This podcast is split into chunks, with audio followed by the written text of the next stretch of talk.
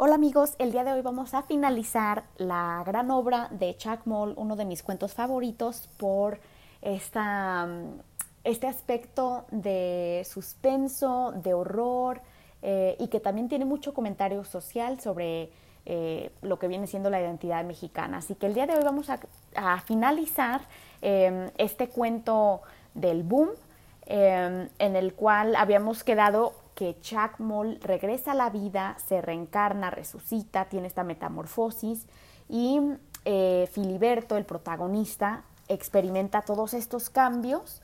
Eh, entonces vemos un, cambio en ambos, casi como una yuxtaposición.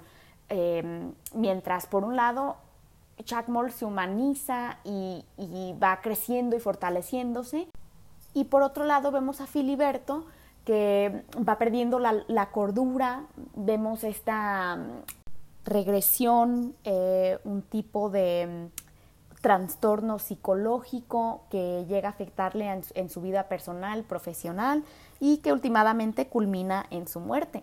Así que eh, el, el, episodio anterior habíamos terminado con la aparición, la humanización de Chuck Moll, que se encuentra en la habitación de Filiberto en la noche y empieza a llover. Entonces vamos a continuar allí donde nos quedamos.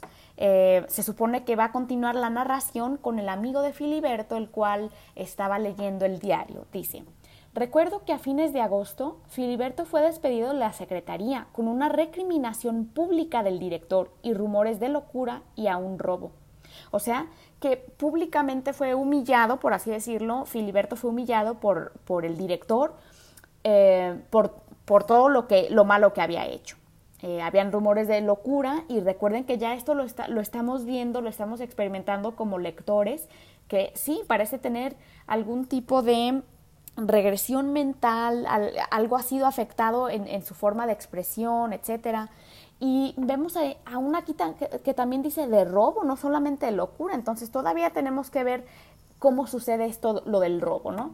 Dice, esto no lo creía. O sea, el, amigo no podía creer que, su amigo Filiberto, su colega, estuviera loco y hubiera robado, que siempre fue un hombre muy, eh, eh, muy imparcial, muy justo, muy de la rutina, muy entregado a su trabajo. O sea, no podía creer estos cambios y estas acusaciones que, que fueron echadas en contra de Filiberto, dice. Sí vi unos oficios descabellados preguntando al, oficio al oficial mayor si el agua podía olerse, ofreciendo sus servicios al secretario de Recursos Hidráulicos para hacer llover en el desierto. No supe qué explicación darme. Pensé que las lluvias excepcionalmente fuertes de ese verano lo habían enervado. Entonces vemos aquí que Filiberto tiene algunas Mm, tendencias, algunas cositas que están sucediendo en el trabajo muy extrañas y recordemos que Filiberto no era una persona bromista, entonces él no estaría haciendo esto para pasar, pasar el rato o ser chistoso, sino que algo, algo le afectó y el amigo le echó la culpa a las lluvias que a lo mejor lo habían puesto muy nervioso, lo habían afectado. Pero muy interesante lo que está, lo que le estaba sucediendo a a Filiberto y que tal vez trató de, sacarle ventaja a esta relación con Chuck Moll. El agua puede olerse eh, eh, y son cosas que tal vez eh, va influenciado por Chuck Moll, ¿no? Que, está haciendo este tipo de ofrecimientos, se puede decir, mm, antiprofesionales y corruptos, que tal vez el Chuck Moll quería dar sus servicios a través de Filiberto en cambio de ciertas cosas, ¿no? Nadie, nadie te va a dar, eh, va a ofrecer servicios sin eh, recibir algo a cambio, que es también en cierto, de cierta manera alguna crítica social por la corrupción que hay en el gobierno. Y luego dice el amigo, no supe qué explicación darme, pensé, oh sí, eso ya lo había leído. Sigue diciendo, o que alguna depresión moral debía producir la vida en aquel caserón antiguo, con la mitad de los cuartos bajo llave y empolvados, sin criados ni vida de familia.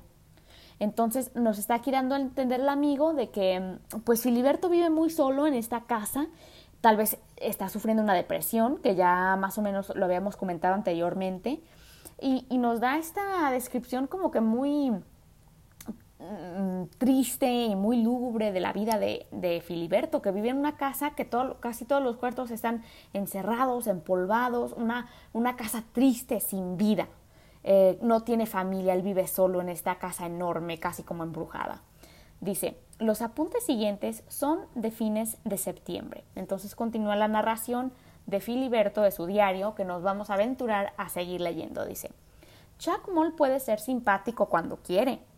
Un glu glu de agua embelesada, sabe historias fantásticas sobre los monzones, las lluvias ecuatoriales, el castigo de los desiertos. Cada planta arranca de su paternidad mítica. El sauce, su hija descarriada, los lotos, sus mimados, su suegra, el cacto.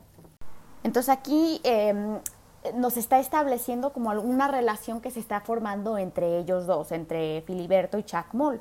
Y parece que pues se comunican y Chuck Moll tiene muchas historias para contarle. Y que recordemos que siendo un dios y un dios muy antiguo, pues eh, tiene una memoria colectiva eh, muy grande, ¿no? como, dice el dicho, más, más sabe el diablo por viejo que por diablo. También igual aquí con, con Chuck Moll, que sabe muchas historias, muchas, eh, muchos mitos sobre ciertos fenómenos naturales que tienen que ver con el agua, con las lluvias, etcétera. Por ejemplo, nos menciona los monzones, que en inglés se dice monsoon, eh, las lluvias ecuatoriales sobre la línea del Ecuador, el castigo de los desiertos, o sea, por qué los desiertos han sido castigados sin agua, ¿no? Eh, que de alguna manera es una personificación, a los desiertos no se les castiga, o sea, es, es, es, algo que ocurre naturalmente, pero aquí le está explicando por qué es que no llueve ahí. Em, luego nos dice que el sauce em, y otras plantas eh, vienen de él, porque obviamente él provee el agua, entonces aquí casi como podemos hasta decir un, un comentario, lo podemos interpretar con doble sentido, ¿no?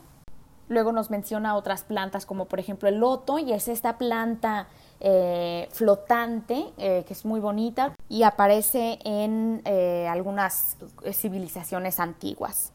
Y hasta vemos un poco de humor porque Chuck Moll dice que su suegra es el cacto. que viene siendo el cacto? Pues cactus, ¿no? el nopal que viene siendo una planta muy seca, llena de espinas. Entonces el chacmol tiene algo de humor y por eso Filiberto dice que chacmol puede ser bastante simpático cuando quiere y hasta se echa sus bromitas aquí sobre, sobre la suegra.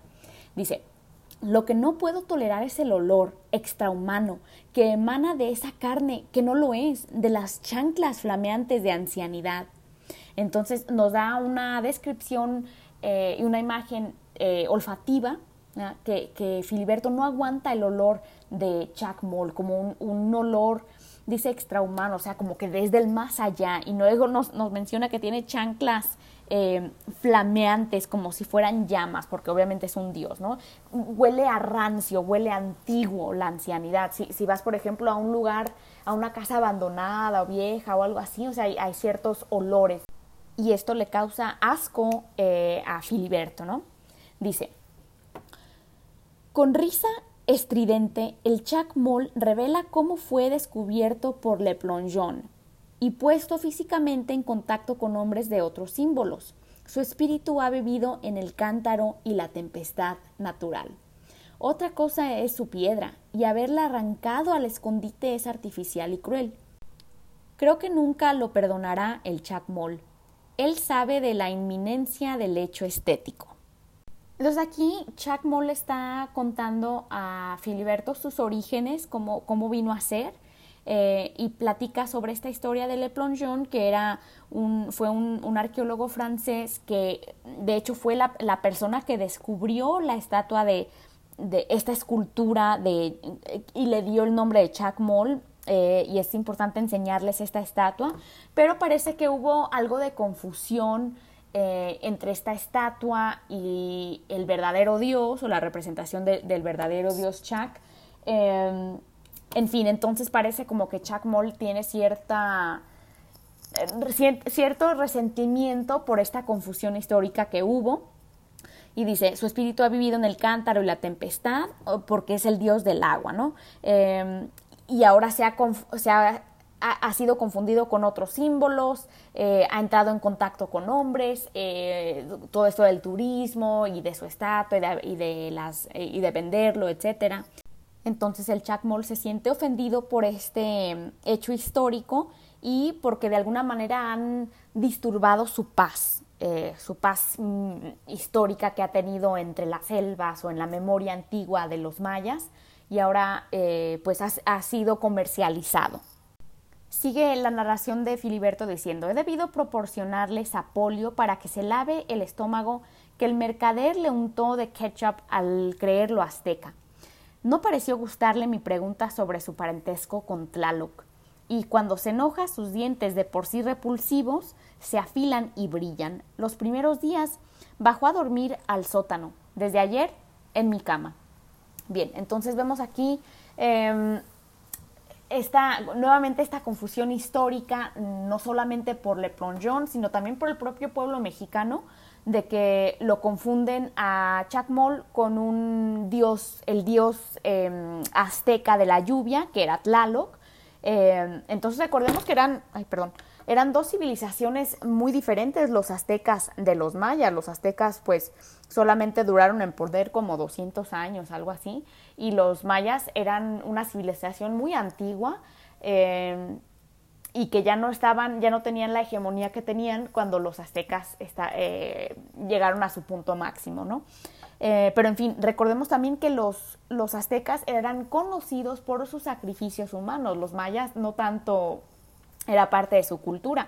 Eh, entonces, vemos aquí esta confusión que le ponen ketchup porque lo creían ser azteca y que tenía sacrificios humanos y recuerden que el mercader hacía esta falsificación para tratar de em, atraer a los turistas. Em, en fin, entonces ahora el, el chacmol todo molesto pues se va a limpiar esta falsa sangre con Sapolio, que era un jabón de aquella época, era la marca del jabón. Dice, eh, no, no, pareció preguntarle, gustarle mi pregunta sobre su parentesco con Tlaloc, o sea, se siente ofendido de que haya, que hagan esta comparación entre los dos. Es como decir, oh, mm, ¿cuál es la relación entre los mexicanos con los salvadoreños? Ay, no, no me hagas esa pregunta, es como una ofensa eh, de identidad. Y luego dice, cuando se enoja sus dientes son repulsivos y se afilan y brillan. Vemos aquí esta... Y ya nos lo había mencionado eh, anteriormente, que sus dientes, su sonrisa eh, y su risa es muy horrenda, muy horrorífica, causa mucho miedo.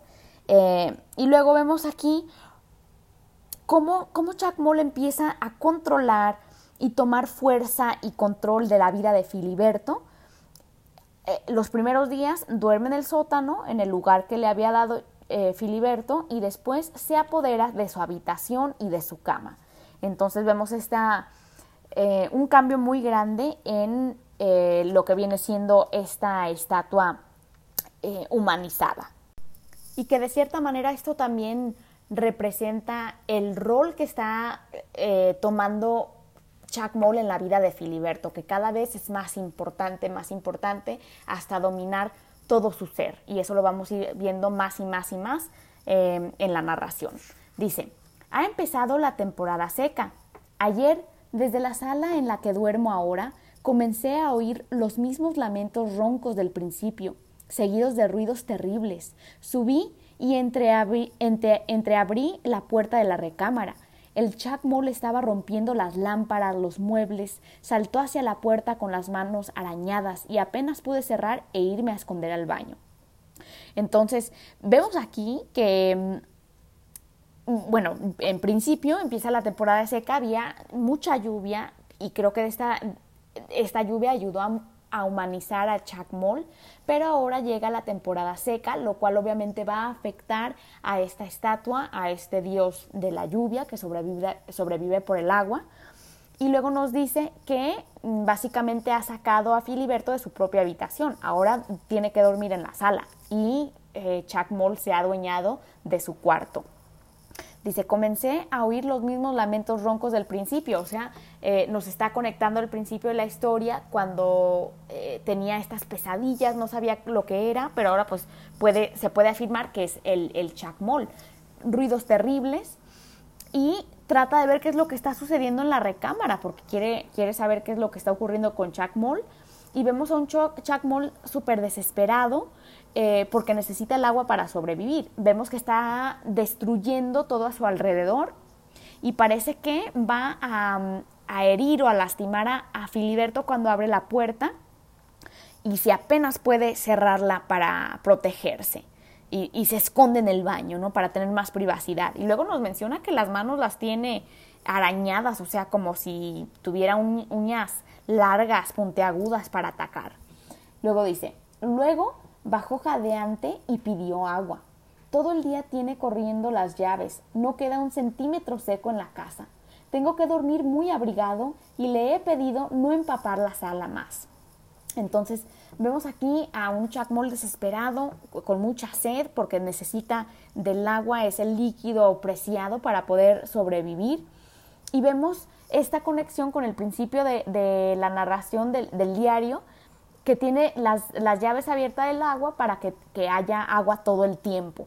Y, y, entonces ahora se nos explica por qué según eso se le había descompuesto la tubería. En realidad, pues podemos echarle esta culpa a Chacmol porque necesita el agua para poder sobrevivir.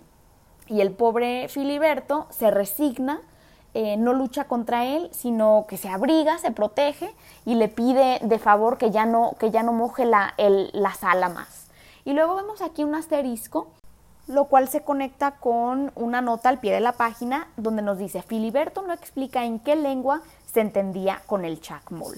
Entonces, aquí es casi como que si rompe con esa narración y es como si fuera un pensamiento de, del amigo que está leyendo este diario, pero parece como que si hubiera escrito su propia historia citando lo que leyó en el diario de Filiberto. Entonces vemos como esta, eh, y este, esta nota muy interesante donde nos vuelve a, regresar a la realidad, ¿no?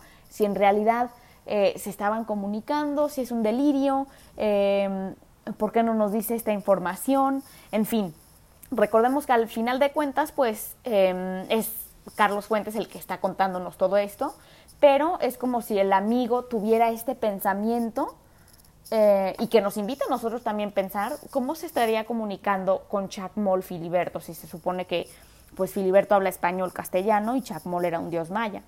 En fin, eh, es una forma de cuestionar eh, lo que le estaba sucediendo a Filiberto. Dice, el chacmol inundó hoy la sala. Exasperado, dije que lo iba a devolver a la lagunilla. Tan terrible como su risilla, horrorosamente distinta a cualquier risa de hombre o animal, fue la bofetada que me dio con ese brazo cargado de brazaletes pesados. Debo reconocerlo, soy su prisionero. Entonces vemos aquí em, Filiberto ya está súper cansado de tener que aguantar a, Chuck Moll y le dice, lo, le hace esta amenaza, te voy a regresar, de donde viniste allí te voy a regresar. Y no solamente eh, Chuck Moll lo aterroriza con su risa malvada, diabólica, sino que también lo golpea. Entonces ya estamos empezando a ver una relación muy eh, antagonista, una relación muy enfermiza en la cual Jack Moll se está apoderando de, Filiberto por completo. Y él mismo lo admite dice, soy su prisionero. O sea, no tiene opción más que obedecer a este Dios eh, encarnado. Dice, mi idea original era distinta. Yo dominaría al Jack Moll como se domina a un juguete. ¿Era acaso una prolongación de mi seguridad infantil? Pero la niñez, ¿quién lo dijo? Es fruto comido por los años y no me he dado cuenta. Entonces aquí vemos una dinámica muy interesante, em, casi como una interpretación tipo freudiana, si, si, existe esta palabra de Freud, ¿no? De, sobre el alter ego. Y esto es algo que escuché de, otros maestros em, de los que he aprendido mucho sobre este, este, análisis más profundo, más allá de lo que viene siendo la literatura, sino también Em, pues lo que viene siendo el ser humano, ¿no? Y cómo, todos tenemos este desdoblamiento, esta doble personalidad, eh, y, de alguna manera tenemos a Filiberto, el hombre consciente, el hombre muy apegado a su rutina, y por otro lado tenemos su alter ego, representado por la estatua de Chuck Moll, que viene siendo su identidad eh, prehispánica, eh, y, Chuck Moll siendo una criatura este, violenta, agresiva, necesitada. Em, entonces vemos aquí como ese clash, ¿no? ese choque de identidades. Y, él, mismo lo dice, o sea, mi idea original era distinta. Yo dominaría al Chuck Moll. Por eso lo pone en la planta baja, eh, es parte de su colección, de su orgullo, una distracción de su rutina diaria. Sin embargo, eh, Chuck Moll es el que ha dominado eh, toda su vida. Sea todo esto una experiencia real, para, paranormal, o sea producto de su imaginación que está siendo controlado por su propio juguete, por su propia, sus propios objetos. Y es lo que dice aquí, eh, como se, domina a un, a un, juguete, entonces nos está dando un símil y eh, dice una prolongación de mi seguridad infantil, de tener todo bajo orden, dice, pero la niñez, la niñez, quien lo dijo, es fruto comido por los años. Vemos esta metáfora de que la niñez... Em, es algo que, que, se termina rápidamente, los años se comen la niñez y no, no nos damos cuenta cuando llegamos a ser adultos y nuestra vida se vuelve rutinaria y aburrida. Dice, ha tomado mi ropa y se pone las batas cuando empieza a brotarle musgo verde. Entonces vemos aquí eh, como el chacmol empieza a tener estas tendencias vanidosas que se tapa eh, cuando le salen vellos en, en, su piel, podemos por así decirlo. Dice, el chacmol está acostumbrado a que se le obedezca por siempre. Recordemos que era un dios al que se le, según eso, se le harían sacrificios o algún tipo de eh, ceremonia. Entonces, Chacmol está acostumbrado a ser obedecido. Y aquí vemos a Filiberto que quiere rebelarse contra su autoridad. Dice, yo que nunca he debido mandar, solo puedo doblegarme. Mientras no llueva y su poder mágico, vivirá colérico o irritable. Entonces vemos aquí em, el, proceso de pensar de Filiberto, que hasta llega a cuestionar el verdadero poder de Chacmol, porque, porque Filiberto se está dando cuenta que Chacmol necesita el agua para sobrevivir. Entonces se supone que depende de algo, no es tan mágico como en realidad parece, y eh, al no tener agua, pues Chacmol va a estar muy irritable. Dice, hoy descubrí que en las noches el Chacmol sale de la casa, Siempre al oscurecer canta una canción chirriona y anciana, más vieja que el canto mismo. Luego cesa. Toqué varias veces a su puerta y cuando no me contestó me atreví a entrar. La recámara que no había vuelto a ver desde el día en que intentó atacarme la estatua está en ruinas y allí se concentra ese olor a incienso y sangre que ha permeado la casa. Pero detrás de la puerta hay huesos, huesos de perros, de ratones y gatos. Esto es lo que roba en las noches el chacmol para sustentarse. Esto explica los ladridos espantosos de todas las madrugadas. Entonces aquí estamos viendo mm, este chacmol que está en, un proceso muy doloroso de transformación y casi como de decadencia que está dependiendo de otras cosas. Em, y, nos vuelve a mencionar estas imágenes de, sonidos y de olores recordemos que no es la primera vez que nos dice que su risa es chirriona, su forma de hablar, así como muy, em, muy fea, eh, la voz que sale de Chuck Moll. Em, y luego nos dice estos, estos olores de incienso y de sangre, em, una presencia muy fuerte en toda la casa. Y nos está dando a entender que Chuck Moll sale a cazar para poder sostenerse el pobre Filiberto se da cuenta de que, de que su casa, o sea, ha sido completamente transformada, que es casi como un panteón de animales, porque hay tantos huesos de, animales que se está devorando Chacmol, y de esto, eh, pues es donde venían esos sonidos horribles, porque el Chacmol tiene que eh, alimentarse para poder sobrevivir. Continúa la narración de Filiberto y dice, febrero seco, o sea, nos está dando a entender en esta corta oración de que esta tortura va a continuar mientras no haya agua, eh, van a seguir en estas condiciones eh, horrendas. Dice, Chacmol vigila cada paso mío. Ha hecho que telefoné a una fonda para que me traigan diariamente arroz con pollo, pero lo sustraído de la oficina ya se va a acabar. Entonces aquí es donde podemos pausar y decir, ah, Filiberto ha sustraído, y aquí podemos decir es una palabra más bonita para decir ha robado de la oficina para poder mantener los gustos de Chuck Moll. Y luego sigue diciendo, sucedió lo inevitable. Desde el, eh, desde el día primero cortaron el agua y la luz por falta de pago. Entonces nos está dando a entender que se están quedando sin dinero y tal vez Filiberto sin trabajo, ¿no? Dice, pero Chuck ha descubierto una fuente pública a dos cuadras de aquí. Todos los días hago 10 o 12 viajes por agua y él me observa desde la azotea. O sea, el pobre eh, Filiberto se ha completamente esclavizado a este Dios, a este ser sobrenatural que tiene que obedecerle a, a todos sus gustos. Que de alguna manera, pues también vemos una decadencia, o sea, qué tan poderoso es este Dios si, si necesita que, eh, que Filiberto provea sus necesidades para él, ¿no? Em, entonces, muy interesante esta relación de dependencia del Chacmol hacia Filiberto. Qué tan poderoso puede ser, ¿no? Por eso también vemos que el propio Filiberto había cuestionado a Chacmol cuando escribe, ¿y su poder mágico? O sea, se supone que tiene que vivir de la nada que, de alguna manera también mm, es como un comentario social de la decadencia humana, de la, de la vida moderna, em, de lo que estamos dispuestos a hacer para, para darnos gustos, ¿no? Y sigue diciendo Filiberto, dice que si intento huir, me fulminará. También es Dios del rayo.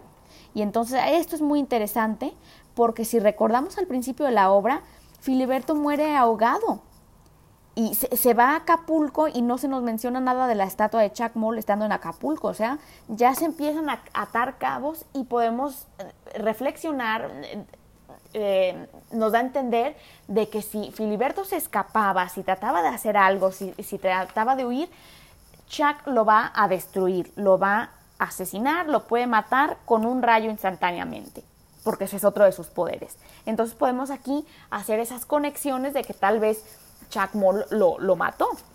Dice, lo que él no sabe es que estoy al tanto de sus correrías nocturnas. Como no hay luz, debo acostarme a las ocho. Ya debería estar acostumbrado al Chuck Moll, pero hace poco en la oscuridad me topé con él en la escalera, sentí sus brazos helados, las escamas de su piel renovada y quise gritar. Entonces, nuevamente una escena muy, muy horrenda, muy horrorífica, en la que eh, Filiberto pues está teniendo estos encuentros muy desagradables con Chuck Moll. Y muy interesante la descripción que nos hace sobre Chuck Moll diciendo que tiene escamas en su piel, como si fuera un pez, un, un, sireno, este, estas escamas que, cubren su piel y nos dice renovada, o sea, que están recobrando fuerzas Chuck Moll. Dice, si no llueve pronto el Chuck Moll va a convertirse en piedra otra vez. He notado su dificultad reciente para moverse. A veces se reclina durante horas paralizado y parece ser de nuevo un ídolo. Entonces vemos nuevamente esta mm, codependencia que Chuck Moll eh, depende mucho del agua y de que le, sirvan, lo obedezcan. Y eh, por la falta del agua, pues parece que otra vez eh, regresa a su forma original, como si fuera un ídolo, un ídolo, una estatua de piedra. Dice, pero estos reposos solo le dan nuevas fuerzas para abejarme, arañarme, como si pudiera arrancar algún líquido de mi carne. Y esto nos causa algo de susto porque, pues, ¿cuál es el líquido, el líquido que hay dentro de los humanos? Pues la sangre, ¿no? Y que también ya esto lo hemos observado con los pobres animales que va a cazar de noche. Dice, ya no tiene lugar aquellos intermedios amables en que relataba viejos cuentos. Creo notar un resentimiento concentrado. Entonces, eh, mientras va perdiendo fuerzas, va perdiendo también esa personalidad amable y lo que único que se concentra es este resentimiento, que de alguna manera también es algo que refleja la personalidad del propio Filiberto, que también tiene mucho resentimiento contra la vida. Si pensamos al principio de la narración, nos habla de cómo no, no logró su sueño, se quedó estancado en medio del camino. Entonces, él también siente ese resentimiento contra la vida. Pero bueno, eh, hablando de ese análisis psicológico del eh, alter ego, dice, ha habido otros indicios que me han puesto a pensar. Se está acabando mi bodega acaricia la seda de las batas, quiere que traiga una criada a la casa, me ha hecho enseñarle a usar jabón y lociones. Creo que el Chacmol está cayendo en tentaciones humanas. Entonces, em, el Chacmol está entrando en contacto con la modernidad, con las cosas de la ciudad, de la vida urbana, que pues de hecho sería una, una falla de un dios, de un ser que se supone es em, súper poderoso, ¿no? Y, está cayendo en estas tentaciones vanidosas de, bañarse, de tener una criada, estos lujos, que también pues representan la sociedad moderna, ¿no? Dice, incluso hay algo viejo en su cara que antes parecía eterna. Aquí puede estar mi salvación. Si el Chuck se humaniza, posiblemente todos sus siglos de vida se acumulen en un instante y caiga fulminado. Pero aquí puede germinar mi muerte. El Chuck no querrá que asista eh, a su derrumbe. Es posible que desee matarme. Entonces, vemos que el Chuck no solamente regresa a la vida, sino que, que de veras se humaniza. O sea, esta transformación que tiene, como que, eh, como que he peaks, llega a, a ser superpoderoso, pero luego también declina. Entre más vanidoso y más humano se hace, va perdiendo esos poderes y, y ese estatus eh, sobrehumano, ¿no? Ahora está cayendo en estas tentaciones que pues nos hacen humanos a todos, ¿no? Pero eh, vemos aquí también que Filiberto está preocupado porque si el Chuck muere o algo le pasa, también a Filiberto va a ser víctima de él. Dice, hoy aprovecharé la excursión nocturna de Chuck para huir. Entonces vemos aquí sus planes, lo que está planeando hacer y ya, ya había quedado advertido de que si huía, Chuck lo iba a asesinar. Y vemos también muy interesante que ahora lo llama simplemente Chuck, ya no lo llama el Chuck Moll o Chuck Moll, sino que cada vez se va reduciendo su nombre largo y eh, que va mostrando esta familiaridad que siente Filiberto con él. Dice, me iré a Acapulco, veremos qué puede hacerse para adquirir trabajo y esperar la muerte del chacmol. Se, se avecina. Está canoso, abotagado. Necesito asolearme, nadar, recuperar fuerza. Me quedan 400 pesos. Iré a la pensión Müller, que es barata y cómoda. Que se adueñe de todo el chacmol. A ver cuánto dura sin más baldes de agua. Bien, entonces vemos aquí muy interesante porque podemos interpretarlo de varias cosas, de varias formas. Filiberto, al huir de, de Chuck Moll, sabe, ya, ya ha quedado em, amenazado. Sabe que Chuck Moll puede tomar venganza de él por, por dejarlo.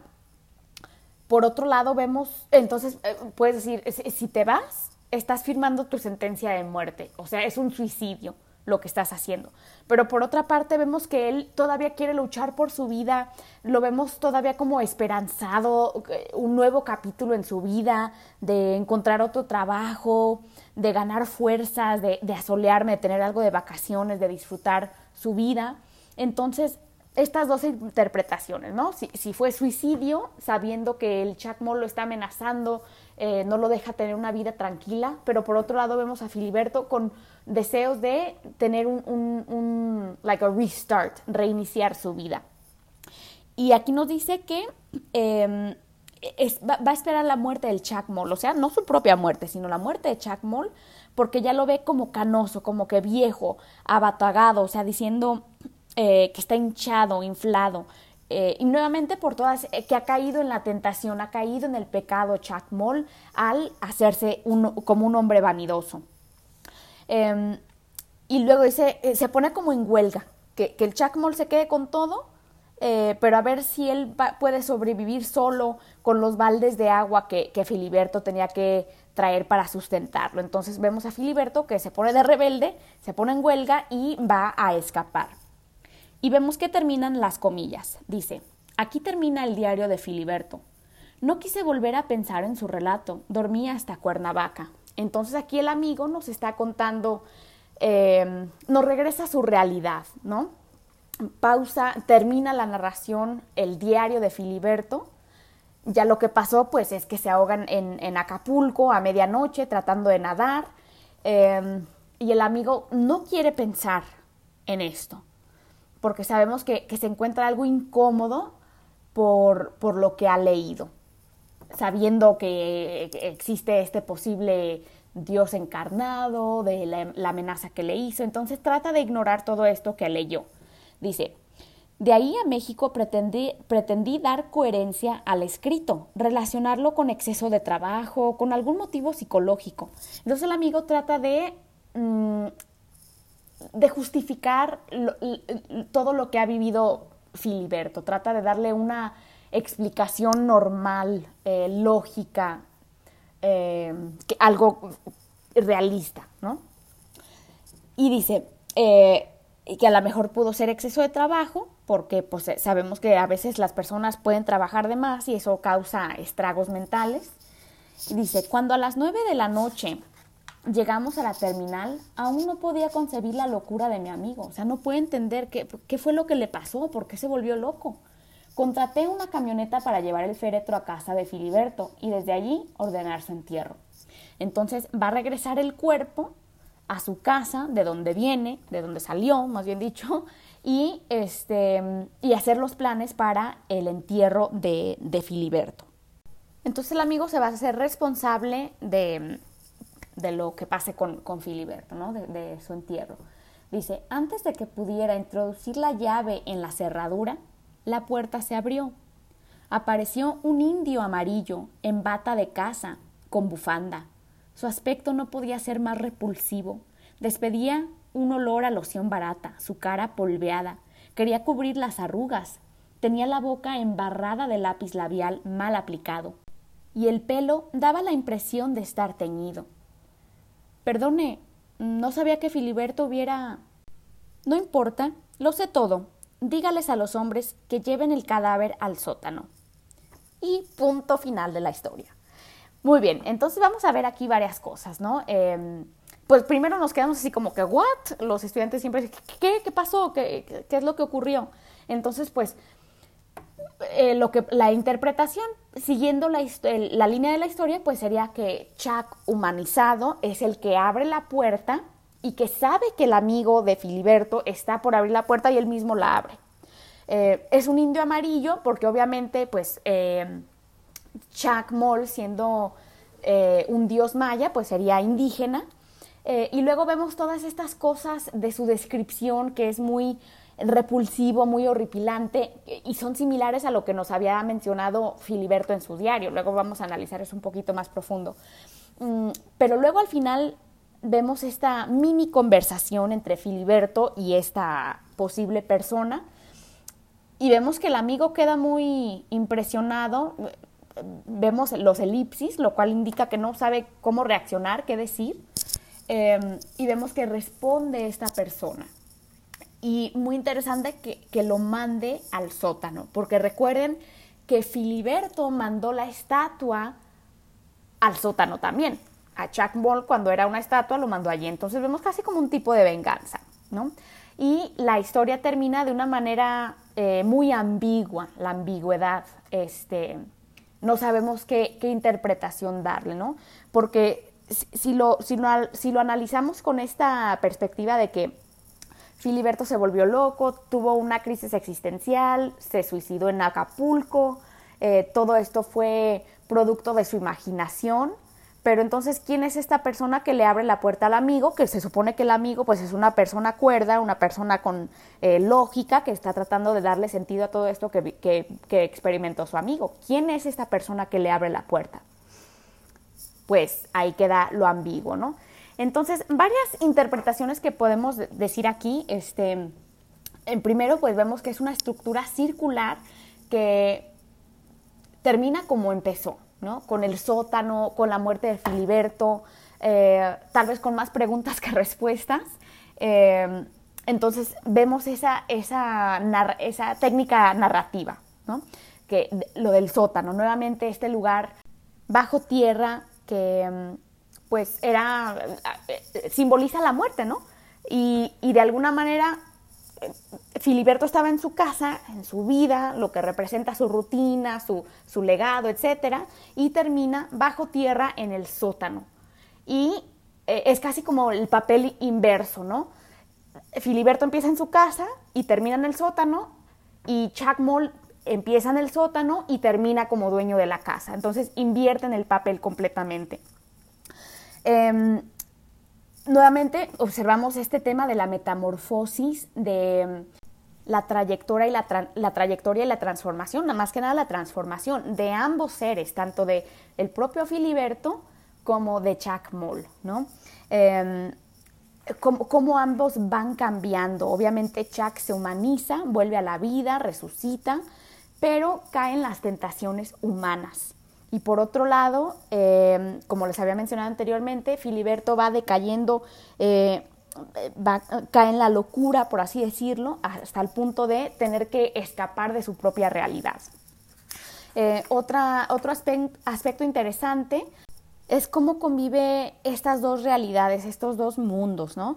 El mundo de lo fantástico y de lo real. Vemos algunas circunstancias que pueden ser pues muy de la vida real y luego estas circunstancias inexplicables, ¿no? Especialmente la, muerte de Filiberto. Y vemos casi como que ambos mundos se, destruyen entre sí. Eh, el mundo real corrompe el mundo fantástico de Chuck. O sea, Chuck cae al, entrar en el mundo real, de alguna manera se, autodestruye porque cae en estas tentaciones humanas. Y, es aquí donde quiero analizar la descripción que hace el amigo. Dice, apareció un indio amarillo.